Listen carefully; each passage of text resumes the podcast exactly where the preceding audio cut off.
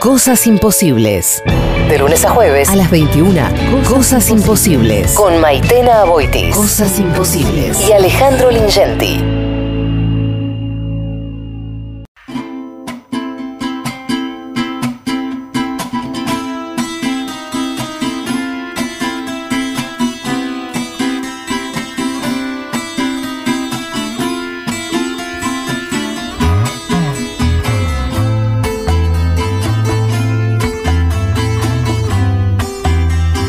Hace un rato nada más presentaba formalmente a quien está con nosotros, Paula Mafía. Paula, muchísimas gracias por estar. Gracias. placer, gracias por Me recibirme. encanta conocerte personalmente. Quiero voy a hablar medio fan ya de una, porque para qué disimularlo, ¿viste? Decir, no, bueno, la verdad, tu trabajo, no. Eh, Polvo me ha acompañado tu último disco de una manera muy cercana. Fue una banda de sonido del año pasado que me, ayu- me ayudó mucho a todo lo que nos sucedió colectivamente, Sí. en especial. Sí, sí, sí. Así que fue como un remanso, un lugar donde iba a tomar un poco de oxígeno que necesitaba para después volver. Así que me pasaron millones de cosas sobre ese disco. Y lo primero que tengo que decirte en realidad con esto es gracias. No, Gracias. gracias, a, a- a vos por, por escuchar, porque esto es un, es un, es un consorcio vital, si no sería una, una tarada random escribiendo canciones para mí sola. Y digo, hay otras formas de onanismo que puedo a- a- abordar, ¿no? que, que- que sacar discos para mi propia complacencia. Eh, que, que- esto sea bien recibido, escuchado, difundido, para mí es, es- es un lujo y además es también es un- una victoria a la autogestión Totalmente. donde me parece que, que artista, público y equipo técnico y yo como artista siendo público también tra- trabajamos mancomunadamente. Hay algo que también descubro en vos y en lo que haces y que me llega mucho y que por eso también en momentos necesito apropiármelo. Digo, canciones tuyas que digo, no, pero estas son mías. Así se mía. Y sí, ¿No? Es lo pero que pasa, es lo que, que, yo sucede. las largo y ya eh, es, que- es que es, es- es como el, el discurso, ¿no? Una y en estas épocas de, de, de- de ojo, de, de esta mirada de peces, ¿no? Que nos da, pienso como una pared, ¿viste? Cuando pasan los peces y están Sí. con, con su ojo de costado, que, que nos dan las redes hoy, hoy por hoy, donde todo lo que decís es escrutinado por, por todo el mundo, por, por la gente que querés y por la que no querés también. Digo, me parece que, que- que lanzar algo fuera de, de- de una en este momento es, es realmente arrojarlo a otras personas. Y también eh, fundamental, a mí yo lo que encuentro en las, en las cantantes femeninas que me gustan, que no sé por decirte Johnny Mitchell, ese plan, ¿no? De Wow. mujeres, o sea, de intensidad. y hemos debatido acá también lo que significa eso. Yo necesito una artista mujer que hable por mí, que cuente cosas y que pueda cantarlo y que lo pueda transmitir de un modo que ahí es donde digo que las hago mías, porque digo, ay, sí, así se siente. El otro día teníamos una discusión con él, Lingenti, por la pavada que era Adele, que yo decía, Sí. Adele no me gusta, o sea, canta perfecto, tiene una afinación Claro. correcta, pero no le creo correcta. nada Sí, de lo sí, que eso. o sea, esas cosas que cuenta que le sucedieron, yo- a mí algunas me han sucedido. Mm. y no se sienten así. Digo, lo que vos me contás en cada una de las canciones o me pasaron o me le pasó a una amiga y suenan a como las cantás vos. Digo, y eso, digo, hay una empatía Claro, ahí entiendo. que Bueno, pero Adele es, el Adele es, mm, es quizá un poco más ATP. Sí, total. Hay total. un sketch muy maravilloso eh, de, de responsabilidad de Saturday Night Live que es una cena de Thanksgiving, que, que creo que se dice Día de Acción de Gracias, Sí. ¿verdad? Donde se sienta eh, una pareja eh, interracial. eh, y, y ahí están eh, los, pa- el- los abuelos, eh, lo- los padres, la gente joven y claro, entre la tía sureña y la familia y la, la pareja interracial y un, y un zurdo, no sé, un Bernie Sanderista, ponele, y otra persona se empiezan a armar unos toletoles y la nenita que está en la mesa cada vez que se arma un quilombo va y prende la radio y suena Adele.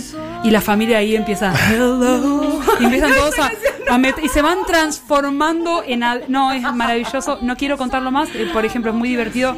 Matthew McConaughey está haciendo de, de anciano están como todos los personajes además un poco dragueados es, es muy bueno. Y termina esta escena de Día de Acción de Gracias con la nena mirando cámara y diciéndole Día de Acción de Gracias gracias Adele Gracias por hacer que ¿No? Porque digo, Claro. un chiste que se armó en ahora en el- es, es como ahora que vienen las fiestas, queridas hermanas feministas, no permitamos que se hable de otra cosa que no sea, vamos a pudrirla, ¿no?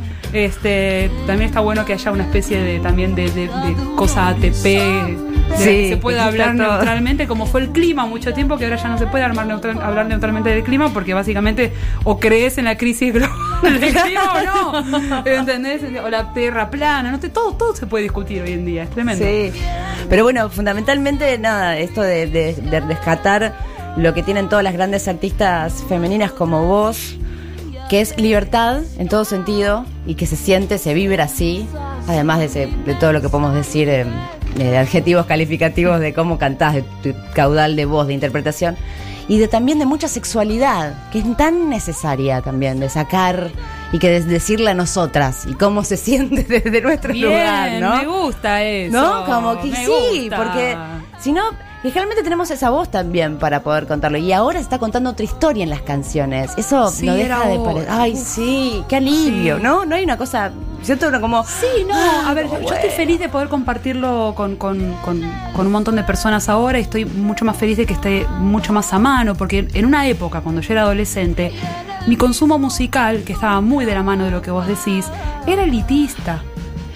¿Entendés? Sí. Yo era una privilegiada. Ayer volví a la madrugada de Mar del Plata de tocar en un festival y como era una mansadora la ruta, decidimos volvernos a las 11 de la noche. Pero terminamos llegando a Capital a las 4 y pico. Yo le hice, le hice de cheerleader a la, a la pilota todo el viaje, entonces fui poniendo música que escuchábamos de pibas porque algo que me... Que, me, que primero me mantuviera despierta para ir cebando de mate y estar moviéndome al lado de ella que estaba ahí bancando una ruta oscura, viste, una ruta de morondanga, ¿entendés? Hay momentos que es un, un páramo, está chupacabras y nada más. Y, y veníamos escuchando PJ Harvey, Tori Amos, Aterciopelado, Samantha Navarro, que es una Claro. cantautora uruguaya, Lassie Jackson, eh, no sé, pasamos por todo. Y yo todas las canciones me las cantaba, ah, cantando los gritos. Y las letras son tremendas, lo que dice es tremendo. Es muy actual, sigue siendo muy ayudí todo lo que están diciendo.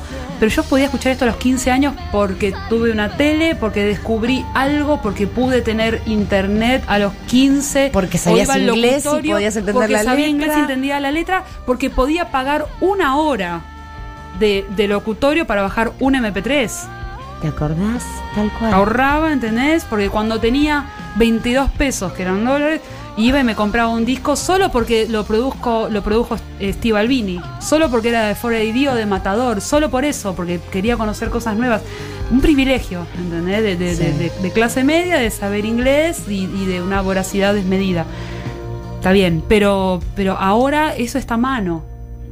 Y es la idea también del programa. Estamos en el primer programa de Cosas Imposibles. Epa, este, sí, el debut bien, con vos. bien, y es chin, justamente chin. la idea, ¿viste? Que, que, la música a mano para todos. Sí. Y que no sea una cosa de privilegio, ni de nicho, No, ni de entre no, nosotros no. nos entendemos y el otro no, entiende nada. Como otro plan, ¿no? Exacto, exacto. Eh, quisiera abordar tu disco con algo que nunca hice, que es con solamente con una palabra. No sé cómo puede llegar a salir esto. Puede llegar a salir, no, Maitena, no lo hagas nunca más porque esta palabra no iba. Pero uno de los ejes en realidad que le puedo llegar a encontrar y quiero saber, y aparte por ahora conociéndote personalmente y viendo tu- tus tatuajes, puedo decir, ok, me animo, estaba en duda, pero no. ¿Qué es esta sensación? Bueno, acaba de sonar. Animal. Animal. Hay una sensación de animalidad, no sé si existe la palabra animalidad, Sí. animalidad en Sí, un sentido sí. maravilloso. Filosofía de animalidad, Eso existe de mismo. todo. Hay, sí, sí, hay mucho sobre la animalidad.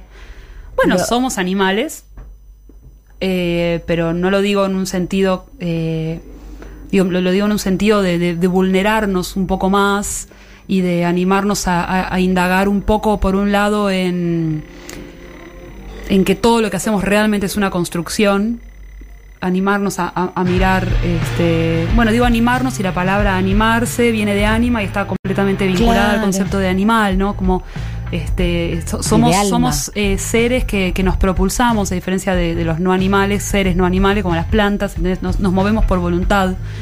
La animalidad me parece que es un retorno a la voluntad de alguna manera, a, tomar decisiones y, hacerse cargo, versus una especie de condena gregaria, viste, de, dictamen social, de cómo, de los deberes y cómo se hacen las cosas, que un poco nos, nos, ap- nos apaciguan, instituciones que nos, nos aplastan. Tampoco me quiero poner naturalista, ni hacer una apología al- al- a los impulsos, ni caer en esas pedorradas de, de los instintos maternales. No, o de- eso no, no, no, no, no, eso no, no, jamás caería en un lado. biologicismo. Tiene que ver con, che, dale, sacate los zapatos y apoyá los pies en la tierra. ¿Hace cuánto que no te masajeás los pies? ¿Hace, cuánto que no, no te perdés en una charla con otra persona? Que no te quedas en silencio disfrutando de la otredad de la otra persona? Que no mirás un cielo y te sentís minúscula, minúsculo. ¿Hace cuánto que no, que no hacemos estas cosas que son necesarias y nos olvidamos y son quizá como cositas? Ay, estuve re linda, el otro día fuimos a la laguna y, y pescamos, ¿viste? Como... No, pero Sí, una como es algo que tenemos que hacer permanentemente, ¿viste? Yo todos los días también, nuevamente, hablo de los privilegios, pero puedo salir a mi terracita puedo ver las estrellas o la luna, ¿viste? Y estar ahí, sentir un poco el fresquito y por suerte escuchar un poco de silencio y decir, "Ah, está todavía, todavía está esta enormidad acá. Qué suerte. La última vez que me fijé está. Y recordar que hay una enormidad encima de nosotros y de nosotras. A mí eso me da una tranquilidad. Sí, Cada y vez que lo hago, ah, tuve la misma práctica. Y humildad. Total, Basta, es decir, ¿entendés? viste, como el póster, you're here. Claro. ¿Entendés? Como ubicate. Ay, estoy acá. Ah, pará, ok, estamos Sí. Ok, después seguir con la neura de la vida y de la historia, pero sí, esos momentos. Tenés, me da la sensación también de que tus canciones son vívidas. Están- no, sé, no, no- no necesariamente basados en hechos reales, pero digo, como canciones sí, están ¿sí? basadas todas en Digo, no lo Sí, sabía. Como, Sí, a ver, disfrazo la realidad, como Claro, todo. es- un poquito de decoración. Sí, sí, sí, está la, la- está la, la ficción, ¿no? Porque la anécdota es simpática, pero digo, hay algo, me parece que lo que te diferencia así como una persona, como, como una... No sé si vos podés tener una vida aburrida, pero si la sabes contar bien, funciona. Es lo que hicieron durante, durante siglos muchas escritoras que no tenían más panorama que la ventana de su cuarto, ¿entendés? ¿Qué sé yo? Las Sí. hermanas Bronte, ¿cuán- ¿cuánto, cuánto conocieron? ¿Cuánto sus contar? tierras, Claro. sus cumbre, borrascos, ¿cuánto conocieron? ¿Entendés? El chabón entra por la ventana. Ella, digo, la heroína entra por, por, por la ventana, ve- tienen esas visiones como desde el cuarto propio, está todo muy, muy, muy limitado, pero si tenés una, una- un gran mundo. Kafka, ¿entendés? ¿Cuán- cuán- ¿Cuánto, no sé, no, no es lo mismo un Hemingway que un Kafka, ¿entendés? Una persona se la pasa viajando, un Bob Vivan que un chabón que está atado a un, a un escritorio. Pero la, la- la mente, ¿entendés? Es una. es, es volante. Sí, antena total. Bueno, y esas experiencias tan vividas, eh, eso, hicieron que, creo, no soy la única, lo viva también este disco, lo viva como en carne propia. Y algo que ayudó mucho y que recomiendo fervientemente que lo hagan con cualquier artista del mundo, es conocer el disco de una en vivo. Yo la fui a ver en, al Shirgu ¡Ay, qué lindo! y fue mi primera escucha del disco. Y fue muy flashero eso. Porque la primera escucha que se- generalmente escuchás un toque antes y después lo vas y lo redescubrís la canción en vivo. Es, es el viaje que generalmente recorro Sí, sí, yo. sí. Pero lo que se vivió en el Shirgu, la presentación, fue tan fuerte. Sí, fue Bueno, fuerte. también con esta canción, cuando terminaste y saliste, se, se cerró el telón y saliste sola Ah, con a Mar, cantar sí. el último tema también de Polvo, la bandaza que había, estábamos todos hipnotizados también. Me fui con Benito, mi amigo, y, y estábamos mirando todos y estábamos todos en una, una- una hipnosis y vos extasiada. Y eso hizo que también el disco, después cuando le puse play, tenía toda la energía del Shirgu encima, yo también, ¿viste? Por eso vayan a ver las presentaciones de los discos porque es otro viaje que no se pueden perder. Bueno, pero retomamos un poco lo que decíamos antes. Hay algo, digo, yo puedo hacer un disco, no habérselo mostrado a nadie, sacarlo y subirlo directamente, que la gente lo escuche. Vos escuchaste el, el disco a través de una experiencia sonora y también de proxemia, donde toda la gente estaba cantando las canciones. De un disco que había salido hacía 10 días, la gente ya estaba coreando todo. Si alguna vez, no sé, a mí me pasó, tuve el privilegio bizarro, porque ese es privilegio y bizarro a la vez, de tocar para el público de Los Redondos, por ejemplo ¿Qué? ¿Cuándo fue eso? con, con los decoradores, con la banda de, de Dawi y, y- y- y Tito Fargo y todos que están Ah, tocando. mirá. ¿Y cómo fue? Y es una, es una misa pagana, es increíble. Este, o sea, el ritual que se genera con el público, o sea, que, el- que el público tenga esa entidad, es enorme, ¿entendés? Si estás ahí es- haciendo una, una, una comunión muy, muy, muy espectacular. Entonces, de, que, el- que el público tenga ese lugar, que, que, que se exprese de esa manera y que se vista las canciones. Primero es despojarte de vos de las canciones y el tempo lo llevan ellos, ellas. Ya, ya no, no manejas nada. Ahora venís de un festival de Mar del Plata. ¿Qué, qué tipo Sí. de festival? Un festival interdisciplinario muy lindo, eh, independiente, autogestivo, eh, que son mi- mis, mis festivales preferidos definitivamente, donde la grilla es, es, coherente, es fluida, es feliz, es este tiene, tiene una, un- una buena narrativa, digamos, y está todo pensado de una narrativa interesante para, para que no sea solamente una cuestión de música tras música, tras música, tras música y llenar baches, sino de una experiencia física, de estar en un lugar, acá hay pasto, acá hay sombra, acá hay agua, acá hay un remanso, desde lo que comes y dónde estás, toda, toda la- era una experiencia sensorial muy grande, muy bueno como estuvo curado y diagramado, este, y mm, en la mitad del bosque, en Sierra de los Padres. Ay, qué lindo. Los festivales comerciales más grandes, no importa el nombre, Sí. pero ya sabemos cuáles son, digamos, ¿no te interesan? Bueno, el 22 voy a estar tocando en Varadero. O sea que sí te interesan. Eh, no es a lo que apunto. A mí me sirve eh, que me vea una gran cantidad de gente. De esa cantidad de gente, mucha va a estar mal dispuesta posiblemente. Es un público que va a ir a ver a la 25. No sé qué interés tiene este público a priori de ver bandas este, eh, lideradas por mujeres, con las cosas que digo. A veces eh, pienso que chocan, pero también pienso que yo puedo estar quizá envuelta en un, algún prejuicio mío. Este, no compartiría con gente que no quiero y no respeto. No compartiría en lugares donde sé que hay maltrato o abuso o que de alguna manera este, el, el público no, no- no tiene voz y voto. La grilla es completamente este, plural. Es una grilla que me sorprendió. Imagínate que estoy incluida yo. Está incluida Lucy Patané, con quien toco. Este, hay muchas artistas que quiero y respeto, varones y mujeres. Este, y hay headliners. Los headliners arrean grandes cantidades de gente. Pero no es, no es a lo que apunto, ¿eh? no es para nada algo a lo que yo voy. Me entusiasma eh, mucho antes estar tocando en el Festival Buena Vibra, que es una semana antes acá en Capital, en el hipódromo, con también una grilla muy variopinta. Sí, más artesanal, digamos, ¿no? Más artesanal. La verdad es que sí, apostar artesanal o autogestivo me seduce muchísimo más lo inmediato y lo que deja esa fórmula que tocar para alguien que fue a ver qué onda. Claro. Y ver qué onda vos también después. Y encontrarte ver con qué el- onda yo claro, sí, no sé, qué sé yo. No te digo que voy a ligar un piedrazo porque eso me parece que, que quedó en los noventas. Sí, no pasa más, creo. Espero Creo que no, los espero que no. son más ecuménicos, me parece que eso Bueno, por el concepto no de lo ecuménico me, me, me, me, me calienta, ¿entendés? Me gusta, me gusta que haya una cumbre, que haya una cosa Claro. loca, este y, y me gusta que esté asociado también, viste, una- un encuentro papal de, de- de músicos y de música. Me gusta también que se rompa todo un poco. Me parece divertido compartir con Coti. Claro. ¿Entendés? ¿Qué sé yo? No sé, la 20 con un público rolinga. Me encanta el público rolinga. Me encanta el público rolinga. Eh, qué sé yo, ¿viste? Vi, la, vi todas las bandas y dije, hay de todo acá. Es, es ese re, de alguna manera, queer, ¿no? Sí. ¿Viste? Como sin ser disidente, es re raro, ¿viste? Como, ¿qué público viene a ver todo esto? Yo supongo que es una multitud que va a ir rotando. Claro. Pero es, la verdad es teoría a priori lo que estoy haciendo, pero nunca toqué en un festival de estas características porque nunca, honestamente, a- apunté a eso. No, no es un lugar donde. No, no son aguas a las que voy a beber, realmente. Estamos hablando con Paula Mafía, primera invitada de Cosas Imposibles. eh, y sabes que hace mucho tiempo que hago radio, programas especialmente de música, y hay cosas que en esta radio por primera vez me pasa, tengo la posibilidad de hablar de otros temas que antes no podía, o no se daba, o no daba la situación, que es de política, que es de actualidad.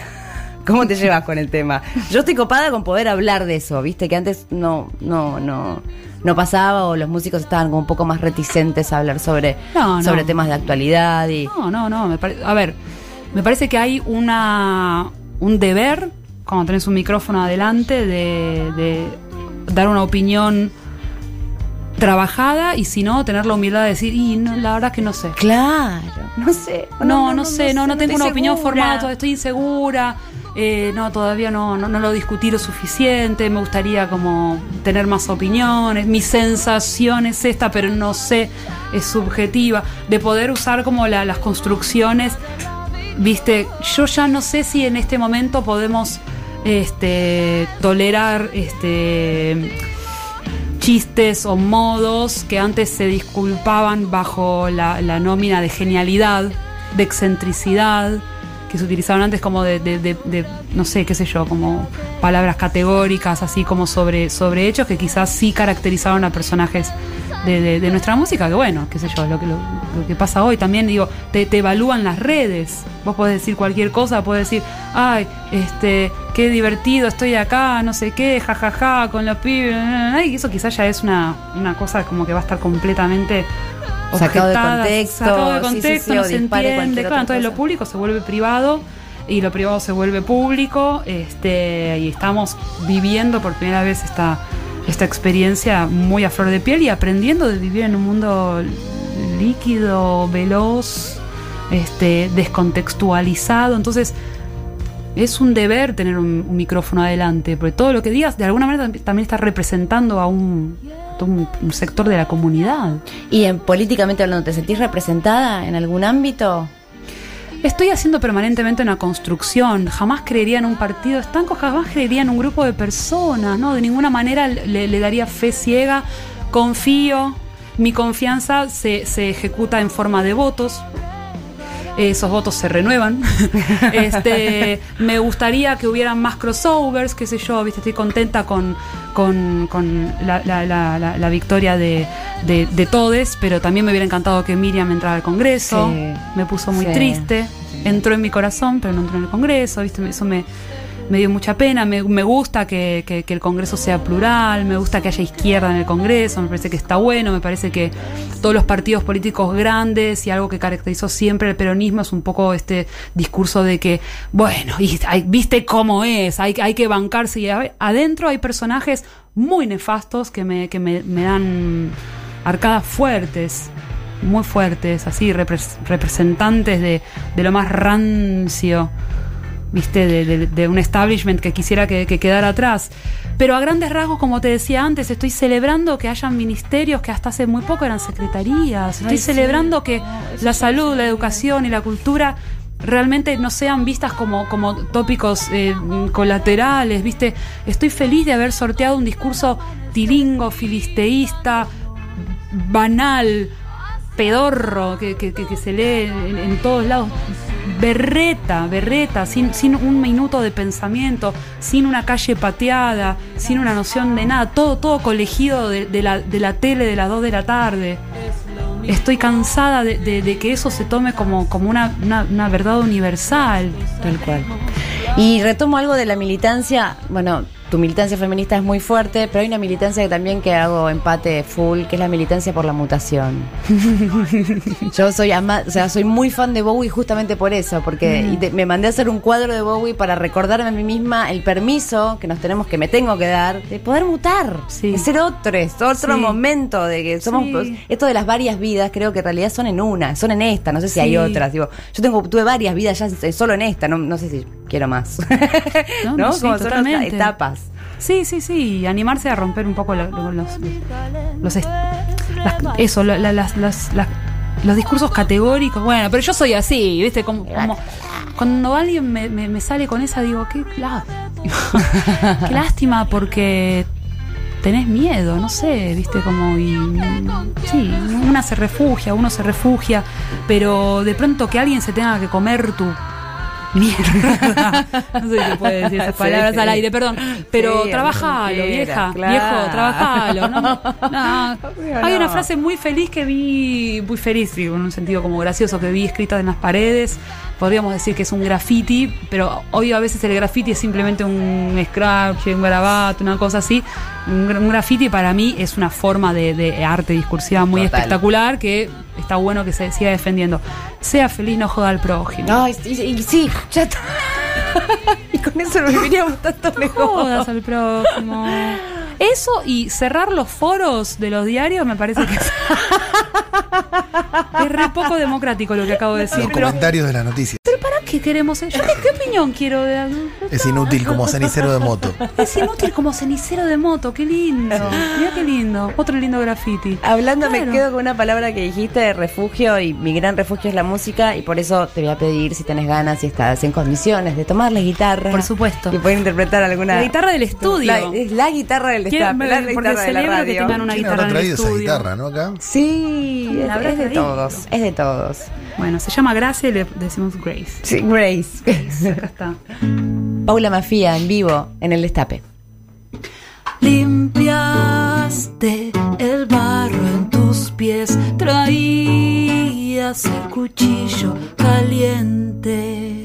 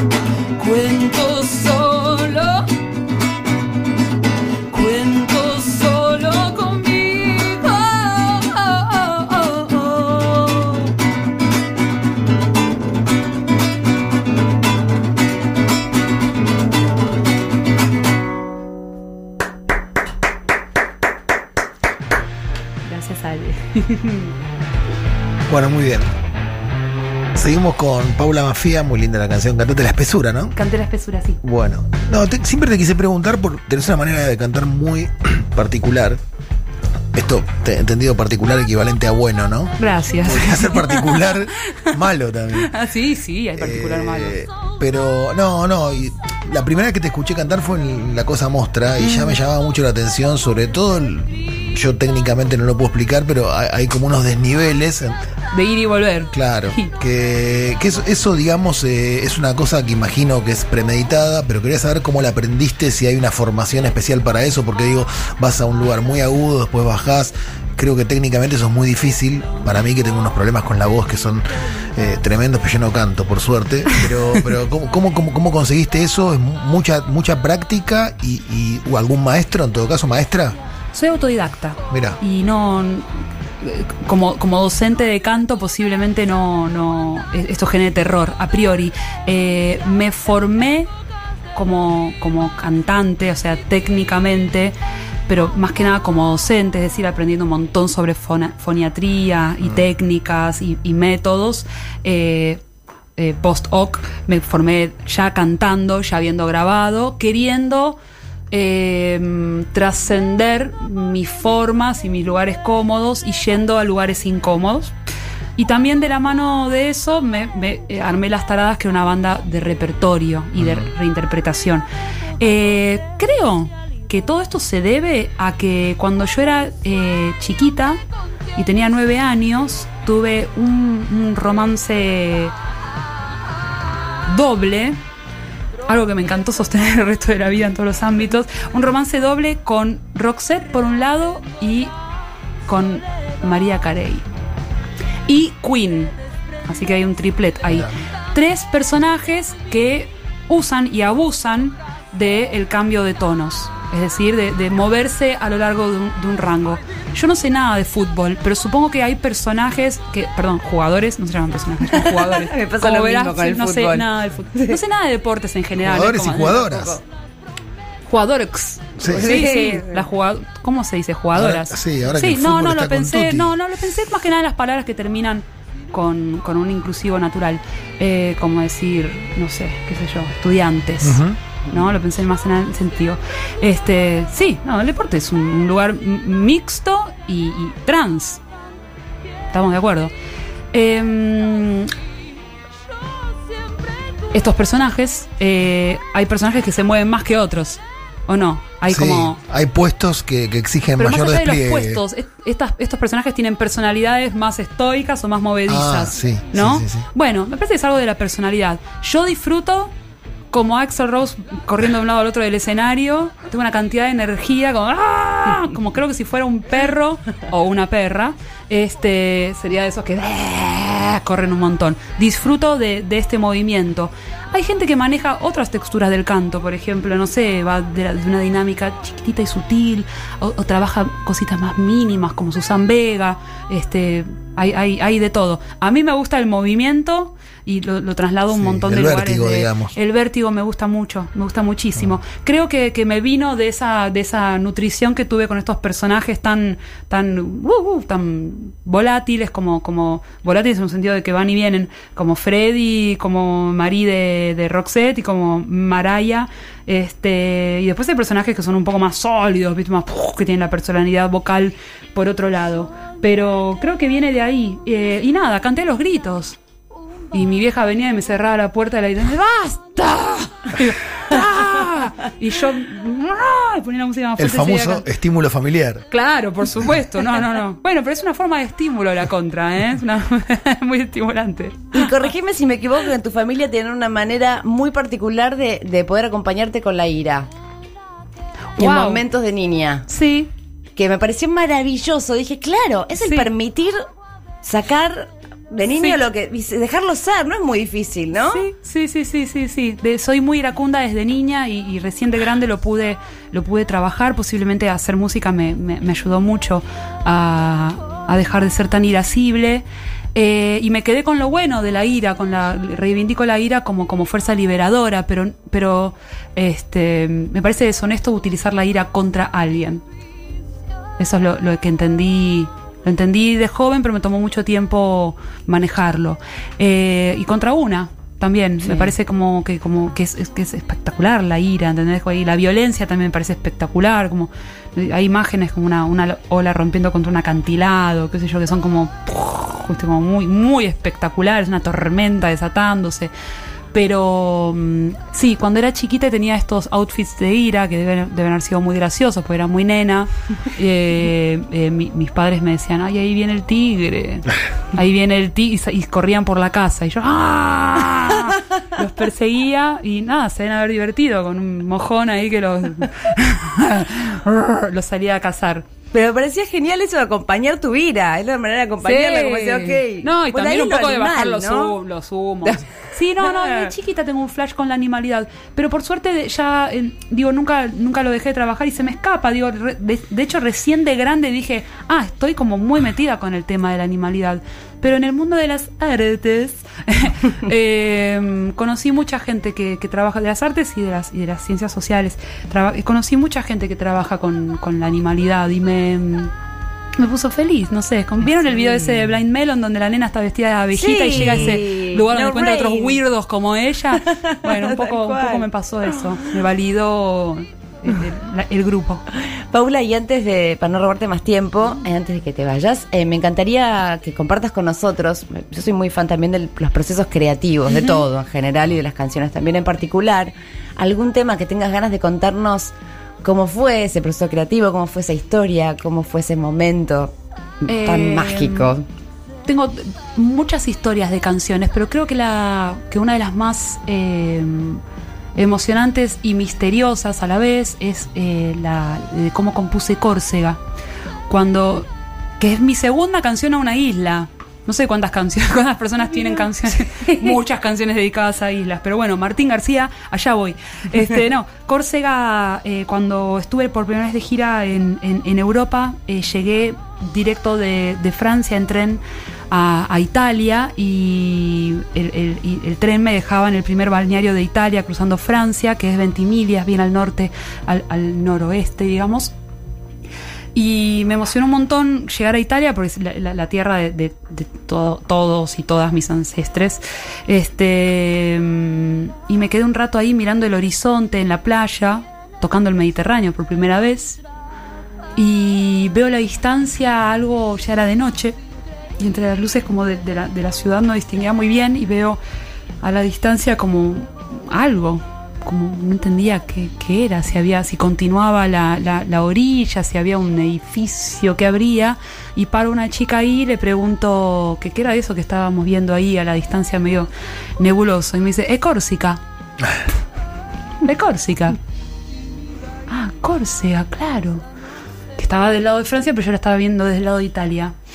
Y esa noche tuve un sueño, que es el sueño que describo en la canción, embebida por la el impacto que me dio, primero por, lo emocionante de, viajar, por lo emocionante de, viajar a una tierra ancestral, por lo emocionante de, de- de descubrir algo por primera vez, por la imponencia de esa isla y también bajo el embrujo de- del romance con una una mujer misteriosa y distante como una isla y por esta proximidad con una isla eh, seductora y, maravillosa como una mujer.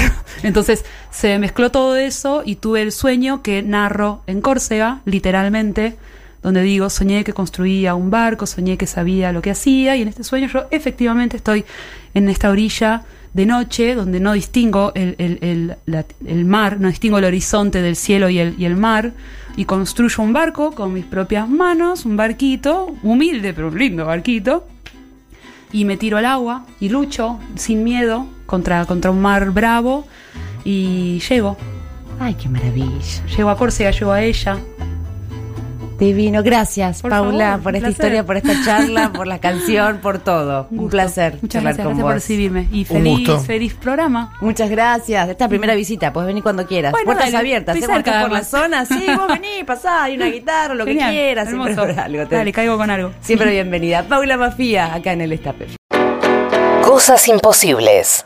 Con Maitena Boitis y Ale Lingenti.